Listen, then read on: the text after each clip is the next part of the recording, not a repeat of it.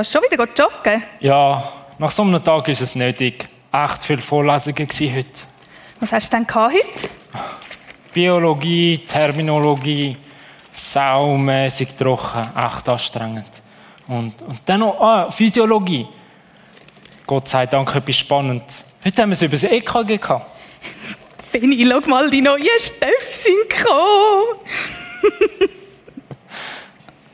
So viel. Du, äh, was sagt echt der Daddy das mal? Er wird wohl nicht gerade einen Freudentanz machen. Aber das ist mir egal. Ja, hast ja recht. Er ist auch nicht rum. Und wenn, dann hockt er sowieso nur vom Computer rum und schaut weg die Aktien an. Er finanziert immerhin dein Studium. Ja, und deine Türen, Steff. Guten Abend, Schatz. Hoi. Ah, Benni, hast du da? Ja, habe nicht nur bis um zwei Vorlesungen gehabt. Dann noch ein bisschen daheim gebüffelt. Für heute ist genug. Schön für dich. Nach diesen vielen Sitzungen noch müssen heimlaufen, hat mir gerade den Rest gegeben.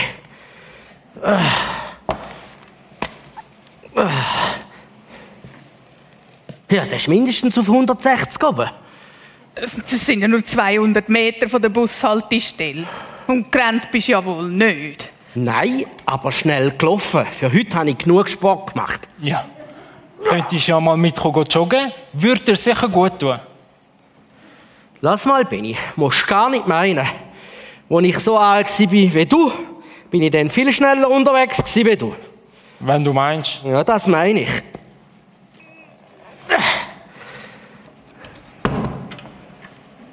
Du aber hallo?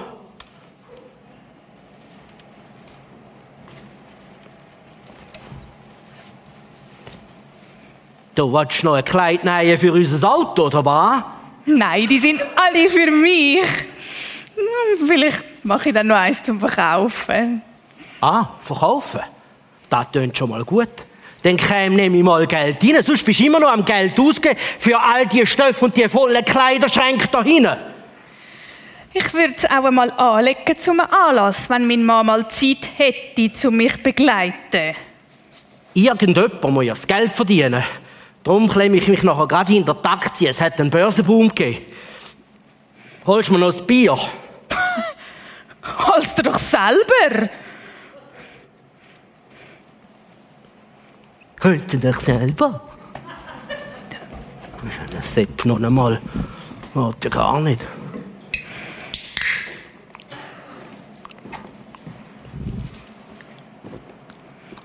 Du sag mal, hast du eigentlich schon mal deinen Blutdruck gemessen?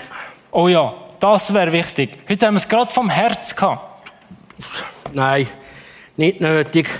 Solange ich fit bin. Oh, Was ist los? ja, nichts. Schon wieder, schon wieder vorbei. Daddy, bist du sicher? Das ist sicher das Herz. Nein, ist nichts Schlimmes. Du wirst gescheiter mal zum Doktor. Hab keine Zeit. Hat eine Aktienrallye gegeben. Ich muss schauen, wie viel ich verdient habe. Daddy, bitte, ganz zum Doktor. Mit dem Herz lässt sich's nicht spassen. Lass Benni, musst keine Angst haben. Wir sind gut versichert. Geld ist im Fall nicht alles. Aber es beruhigt ungemein. Wirst doch gescheiter mal das EKG machen lassen. Meinst du, ich lasse mich stechen? Die Pads klebt mir heute an. Genau. Und ich klebe mich jetzt hinter die Aktien. Super. Oh, Karl? Karl? Karl? Karl! Karl! Belli, schnell, ruf den Notfall! Dramatische Szene. Ich bin froh, dass es nur im Theater ist. Hätte doch der Benny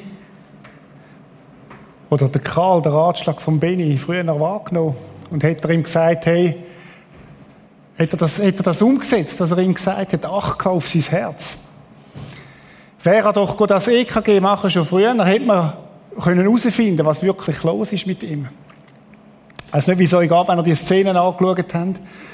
Und man so über das Herz nachdenkt, es gibt ja so viel, wo man könnte tun, dass es dem Herz besser geht. Aber er hat es nicht da.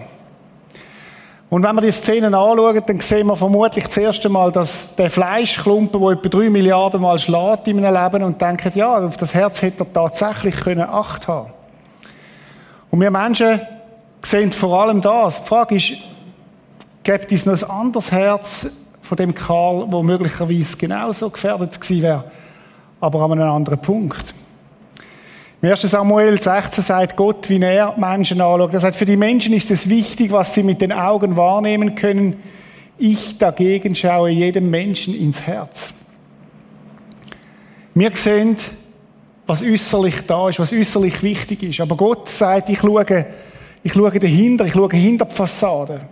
Ich schaue das Herz an, wo eine Ewigkeit lebt. Es ist ja auch so, wenn wir heute Morgen da sind, dann sehen wir einander nur an die Fassaden an. Manchmal nicht einmal das mit den Masken, oder? Wir sehen nicht, wie es einander wirklich geht. Möglicherweise bist du da und in deinem Herz ist aber etwas ganz anderes, ist dein Herz an einem ganz anderen Ort. Weil es dich beschäftigt, wie es mit deinen Kindern vielleicht geht. Vielleicht hast du kranke Eltern. Vielleicht ist es gerade schwierig an deiner Arbeitsstelle und du weißt nicht, wie es weitergeht. Der David, er ist ein Mensch gewesen, wo es in der Bibel heißt, von ihm, er ist ein Mann gewesen nach dem Herz von Gott. Das ist interessant, wenn man David sein Leben anschaut, ist gar nicht immer noch alles super gelaufen. Hat auch rechte Böcke geschossen und gleich ist er ein Mann nach dem Herz von Gott. Und der David hat bettet. Wir haben das im ersten Teil vom Herzcheck angeschaut, das Gebet, wo er sagt, erforsch mich Gott und erkenne mein Herz, prüf mich und erkenne meine Gedanken, zeig mir, wenn ich auf falschem Weg laufe und führe mich auf dem Weg zum ewigen Leben. David hat gelernt, was es heißt, auf sein Herz achtsam. Es ist interessant, ich habe gemerkt, dass der David nicht nur das Gebet betet hat, sondern immer wieder hat er Gott sein Herz angegeben, angekippt. Und im Psalm 26 hat er so betet, vor dir Herr kann ich nichts verbergen. Prüfe meine geheimsten Gedanken und Gefühle. Andere Übersetzungen sagen, prüfe mein Herz. Und ich habe gedacht, heute Morgen, bevor wir einsteigen ins Thema, heute Morgen noch mehr, wie wäre es, wenn wir Gott würden genau das Gebet beten miteinander? Wenn du Gott wieder Erlaubnis gibst, Herr, du kennst mein Herz besser, als ich selber kenne, du darfst es prüfen. Und dass wir Gott so die, die Erlaubnis geben, dass er darf unser Herz durchleuchten heute Morgen. Lasst uns einen Moment still sein und das Gebet miteinander beten. Herr, wir sind vor dir und du kennst uns besser, als wir selber uns kennen. Du kennst unsere Herzen durch und durch. Du weißt auch, wie jedes Einzelne da ist heute Morgen, was jedes Einzelne braucht. Und Herr, wir wollen dir wieder Erlaubnis geben heute Morgen, dass du unsere Herzen darfst durchleuchten. Vor dir, Herr, kann ich nichts verbergen, Herr. Prüf meine geheimsten Gedanken und Gefühle. Amen. Amen. Gehen wir nochmal zurück in die Theaterszene. Und ich will mit euch mal ein bisschen ins Gespräch kommen. Was denken da, wenn man versucht, mit Gottes Augen auf den Karl zu schauen, was denken da könnte Karl für ein Herzproblem haben oder mögliche Probleme? Was denken da? Könnt einfach reinrufen. Was könnte am, am Karl sein Problem gewesen sein? Stress, Stress Übergewicht, Finanzen. Stolz, oder? Ja, Stolz. Mhm. Wie? Selber machen. Selber machen. Ich muss mich selber versorgen, ich muss selber machen. Keine Beziehung mit Gott. Wissen wir nicht. Vielleicht. Zu wenig Bewegung. Zu wenig Bewegung.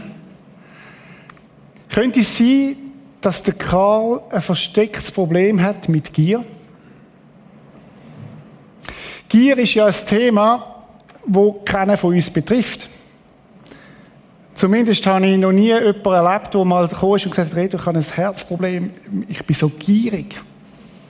Oder Gier ist etwas, und das macht es ein bisschen schwierig heute Morgen. Ich habe eine Predigt mit euch, weil ich über Gier nachdenke, aber keiner von uns betrifft das. Ich habe gedacht, wir könnten eine Umfrage machen. Wer von euch ist gierig? Ist, ah, da hat, ah, es ein paar. Hat's ein paar. Erstaunlich. Ich hätte jetzt gedacht, es steht niemand auf. Im ersten Gottesdienst, die sind ein bisschen frömmer, hat es niemand gehabt, der aufgehebt hat. Oder Gier ist ein Thema, das uns nicht betrifft. Wenn ich an Gier denke, dann denke ich an die Person, ich habe ein Bild mitgebracht von einer. Oder der ist gierig, oder? Der badet sogar im Geld. Der ist Gier und Geiz ist ja manchmal sehr nah zusammen. Äh, das ist uns klar, der ist gierig. Und dann gibt es noch ein paar, wo wir auch so denken, oder wo ich daran denke, die sind gierig. Ich bin gerne in der Welt vom Sport daheim.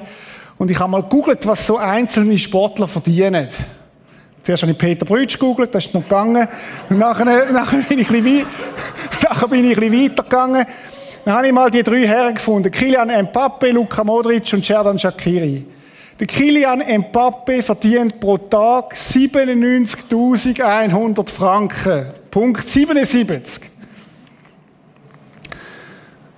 Oder da musst, ich weiß nicht, da musst du drei Leben haben oder noch mehr, 20 Leben, dass du das überhaupt kannst ausgeben kannst.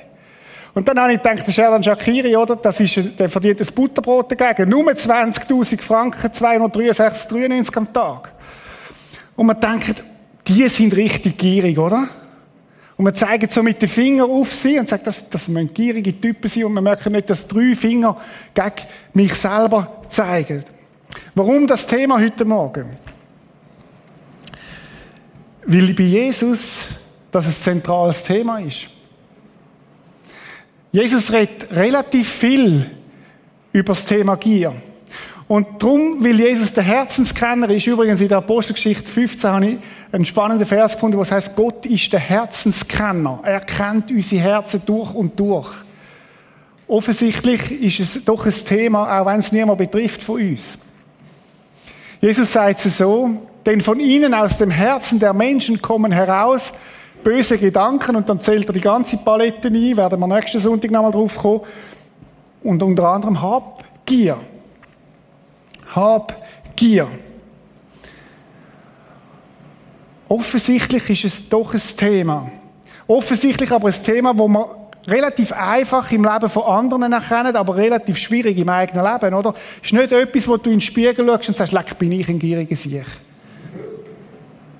Nein. Das bin ich doch nicht. Aber interessant ist, wenn ich euch frage, könnt ihr mal drei Menschen aufzählen, die gierig sind?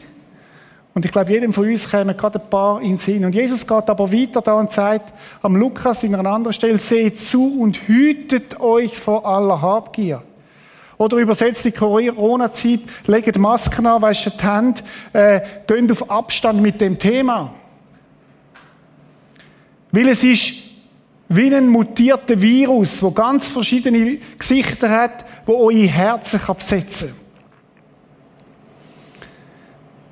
Bei Gier geht es nicht ums Geld, sondern es geht um unsere Herzen. Und wenn Jesus so ein Thema anspricht, dann geht es ihm nicht ums Geld, sondern es geht ihm um dies und mein Herz. Und er sagt, Achtung, denn niemand lebt davon, dass er viele Güter hat. Niemand kann davon leben. Das Geld macht nicht satt. Und wir können jetzt Gier auch ausweiten. Vielleicht hat die Frau von Karl ein Problem gehabt, mit nie genug Stoff zu haben. Ist nicht nur ein Geldthema, geht ja viel, viel weiter als das. Ich habe gesagt, Gier ist ganz einfach zu erkennen im Leben vom anderen, aber brutal schwierig erleben in meinem eigenen Leben. Wir würden uns doch nicht als gierige Personen bezeichnen. Wie tarnt, sich, wie tarnt denn sich Gier? Wie kommt es denn dorthin? Das Schwierige bei Gier ist, dass Gier sich tarnt in positiven Eigenschaften. Gierige Menschen sind gute Sparer. Sparen ist etwas Gutes. Ist absolut nichts Schlechtes.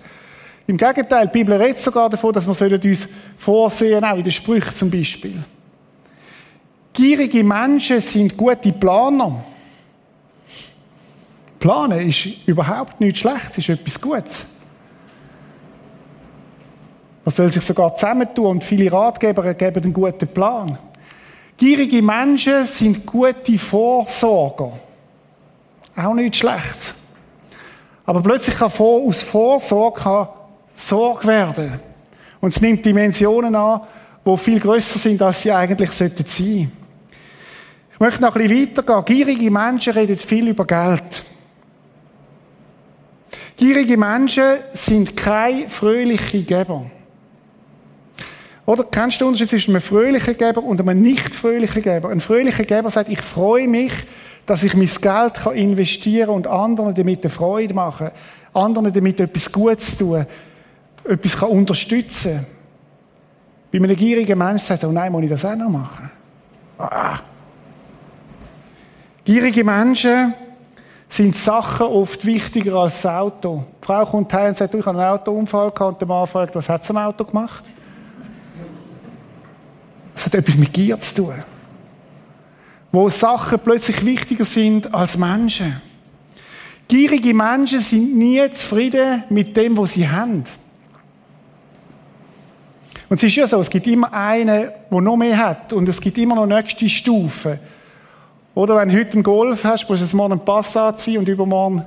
Es geht immer weiter, immer grösser. Interessant ist, dass gierige Menschen sich nicht nach dem Kleineren orientieren, sondern immer nach dem, was noch grösser ist. Der Gierig, sein Lebensstandard orientiert sich ständig nach oben. Sie sind nie zufrieden mit dem, was sie haben und sie sind wenig dankbar. Dass wir uns richtig verstehen. Gier kennt keine soziale Grenzen. Wir reden nicht von Reich und Arm. Es gibt arme Menschen, da drüllt sich alles ums Geld. Und sie sind gierig. Und es gibt reiche Menschen, die haben total ein grosszügiges Herz. Also es geht nicht um soziale Grenzen, sondern es geht um eine Frage, um eine Herzenskrankheit, eine Herzenssache. Darum, Gier ist nicht ein Geldthema, sondern ein Herzensthema. Wir werden nächsten Sonntag nochmal vertieft dann auch auf das eingehen. Ich weiß nicht, ob euch das auch aufgefallen ist in dieser Corona-Krise. Es haben ja die Läden zugehört. Und es ist ja interessant, dass man sofort gute Möglichkeiten gefunden hat, wie man trotzdem konsumieren kann. Mich hat es manchmal fast zurückgehauen, wenn ich sehe, die Kartonberge vor den, vor den Häusern. Ich weiß nicht, ob es auch so gegangen ist.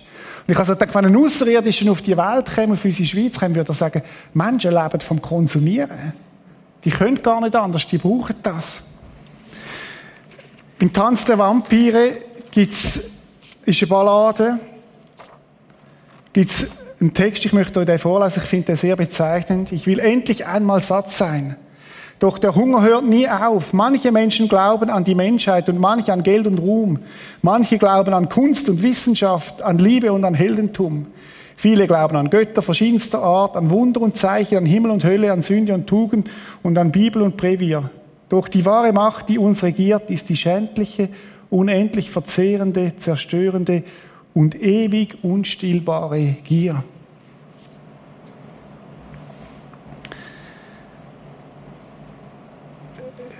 Gehen wir noch ein bisschen weiter. Ein paar blöde Fragen zum Thema Gier. Wie gern leist du dein Auto aus?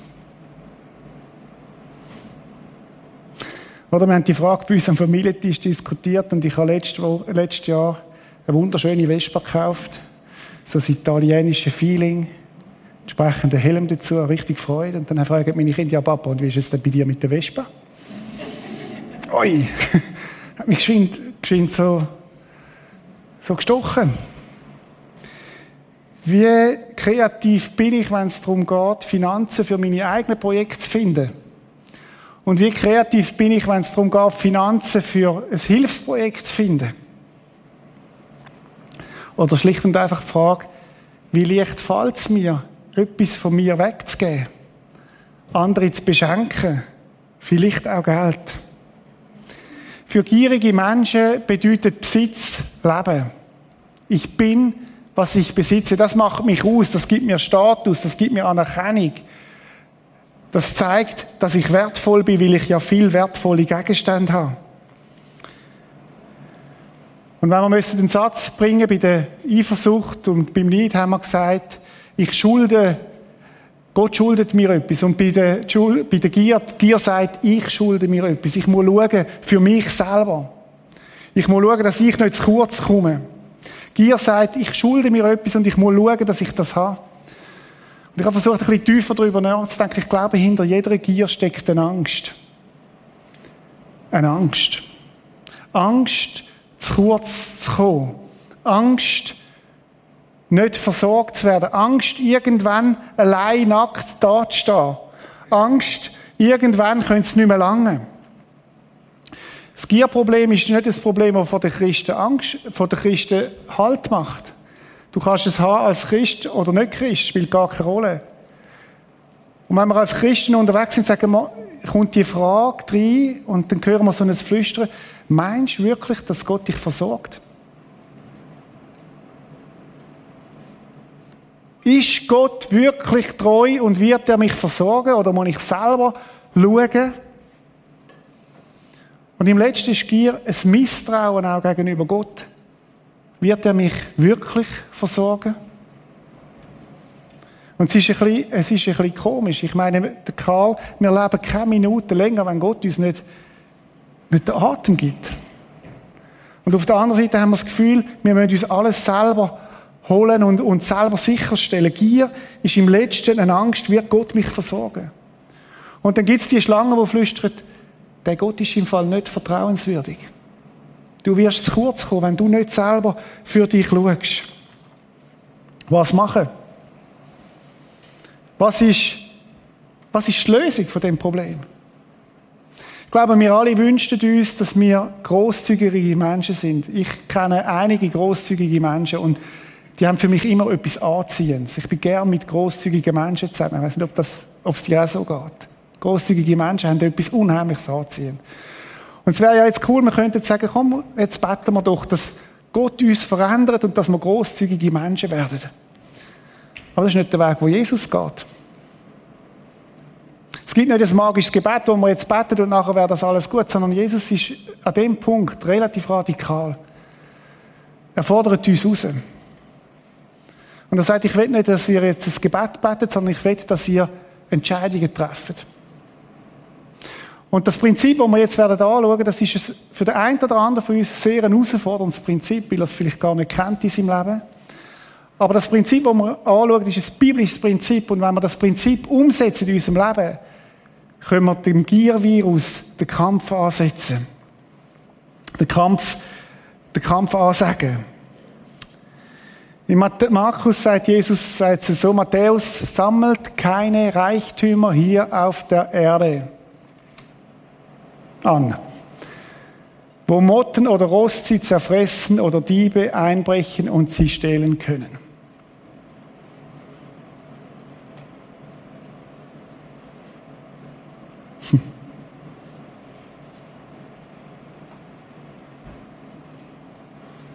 Ich meine, das ist unser Herr, wo das sagt.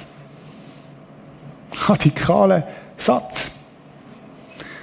Sagt, wenn wir da Reichtümer sammeln, dann wird es zerfressen, es wird vergehen, es wird verrosten. Und dann sagt er, sammelt eure Reichtümer im Himmel, wo sie weder von Motten noch von Rost zerfressen werden und vor Dieben sicher sind. Jesus sagt, es gibt einen Ort, wo du kannst investieren kannst wo du kannst investieren und wo es sich lohnt zu investieren. Verkauft, was ihr habt und gebt es den Bedürftigen. Auf diese Weise sammelt ihr euch Schätze im Himmel, sagt Jesus. Und dann sagt er einen spannenden Satz.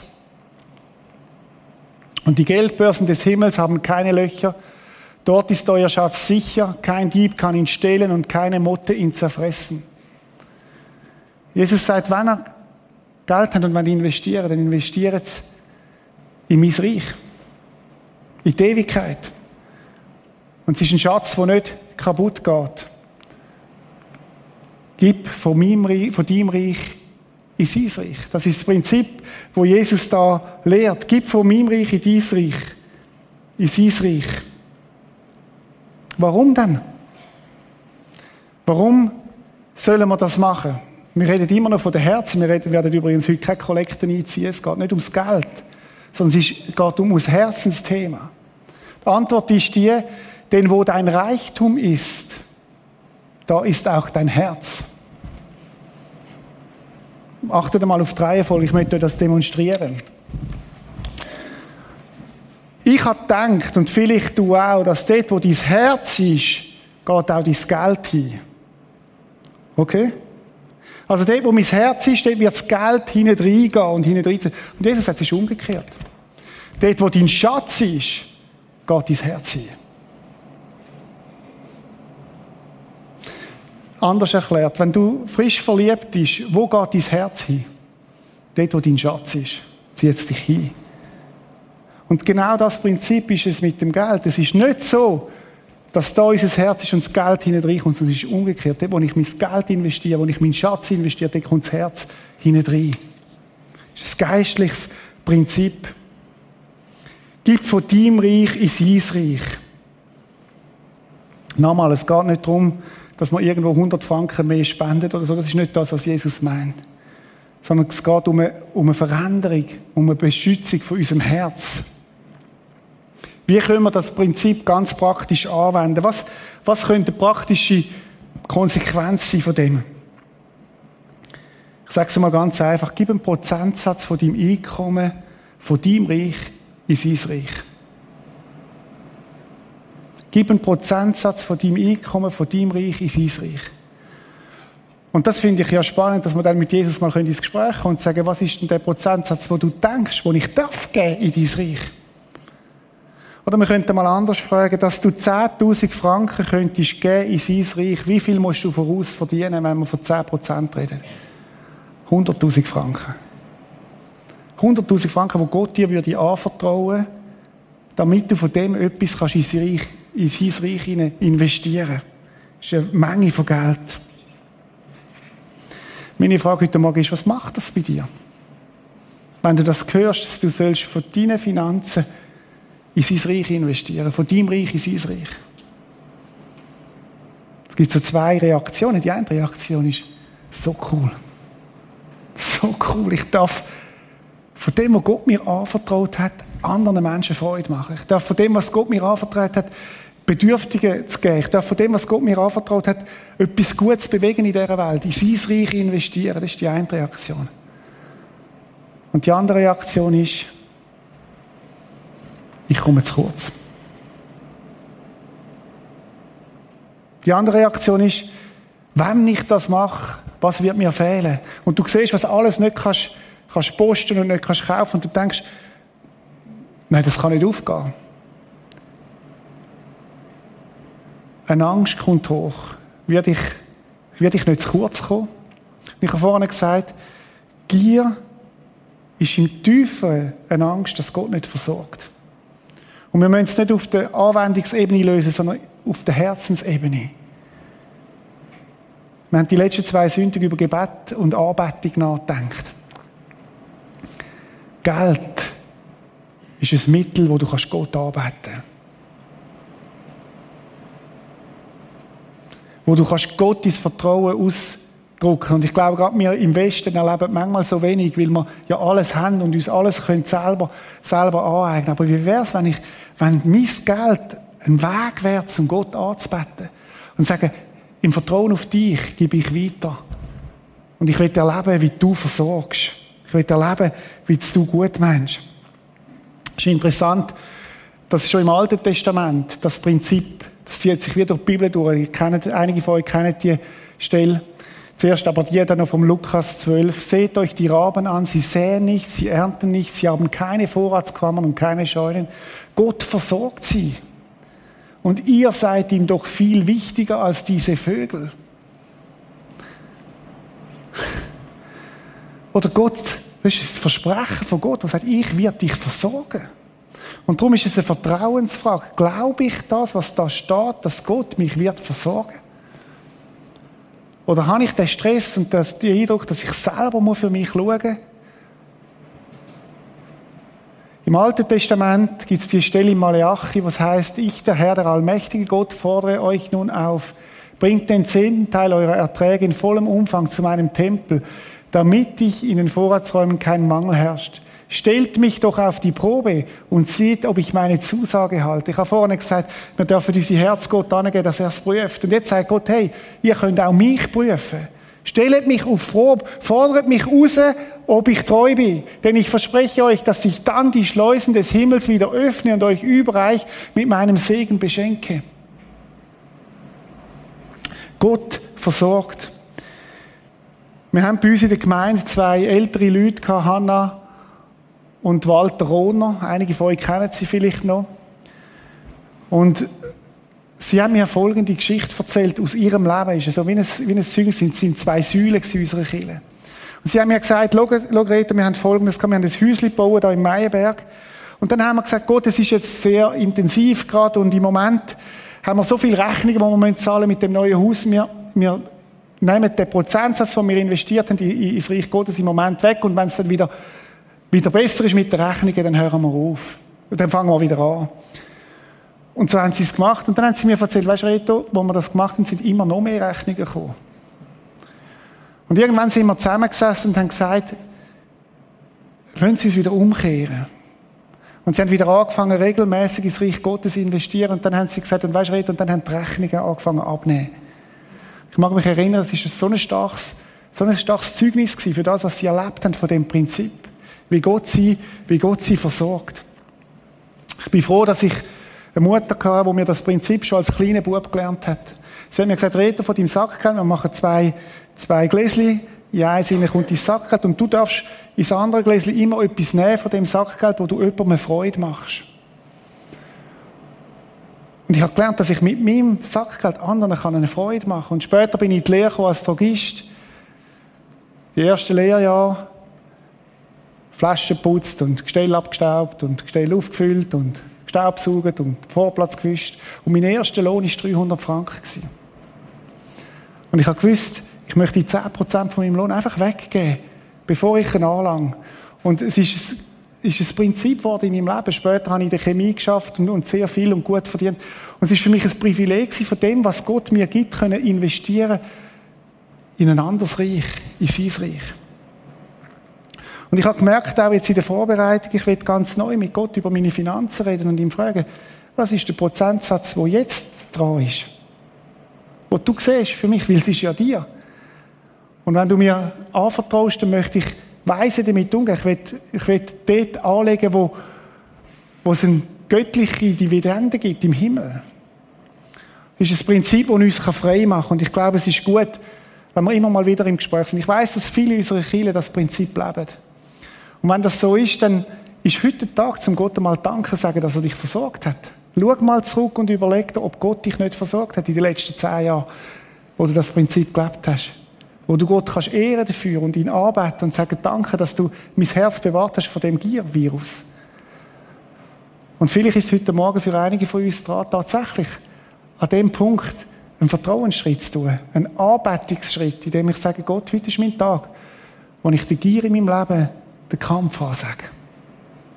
Indem ich einen festen Prozentsatz von meinem Leben weggebe, von meinem Reich in dein Reich. Lass uns einen Moment still sein. Und dann wird ich beten.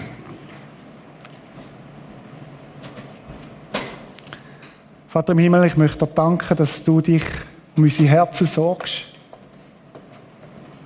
Es geht dir nicht ums Geld, sondern es geht darum, dass unsere Herzen nicht von Gier befallen und eingelullt sind. Du weißt, bei wem das dran ist, heute Morgen so einen Vertrauensschritt zu machen, Jesus das Geld auch ein Punkt darf sein, wo Anbetung reinkommt, wo wir dir vertrauen und wo du uns auch anvertraut hast, dass wir großzügige Menschen dürfen sein, Herr. Ich möchte dir danken für alles Versorgen der letzten Jahre in meinem Leben und danke, dass du, dass du möchtest, dass unsere Herzen frei werden an dem Thema. Wir loben und preisen dich, Herr. Amen. Ich habe gesagt, wir wollen es nicht mit einem Gebet machen, sondern mit einem Entscheid. Und vielleicht ist der Entscheid wirklich da, nimmst das mit und bewegst von Gott, damit dein Herz frei sein kann. Ich habe kürzlich die Werbung von Hornbach. Jetzt pflanzen, später freuen. Ich weiß nicht, ob Hornbach das weiß. Das ist ein biblisches Prinzip, das sie da auf ihrem Werbeprospekt haben. Um das geht es. Jetzt zu investieren, jetzt zu pflanzen. Wir werden noch nicht gerade alles sehen. Und wir werden uns freuen was hat passieren dort, wo wir investiert haben. Und ich will schließen mit dem Bibeltext. Ich finde es ein gewaltiger Text, wo Jesus sagt, setzt euch viel mehr für Gottes Reich ein, dann wird er euch mit allem anderen versorgen. Was für ein Versprechen. Du brauchst keine Angst zu haben, du kleine Herde, Denn der Vater hat beschlossen, dir sein Königreich zu schenken. Also muss mal den Tausch anschauen. Er hat uns beschlossen, das Königreich zu schenken. Verkauft euren Besitz und gebt das Geld den Armen. Sammelt euch auf diese Weise einen Vorrat, der nicht alt wird und niemals zu Ende geht. Einen Schatz im Himmel. Diesen Schatz kann kein Dieb stehlen und keine Motte zerfressen. Wo nämlich euer Schatz ist, da wird auch euer Herz sein. Amen.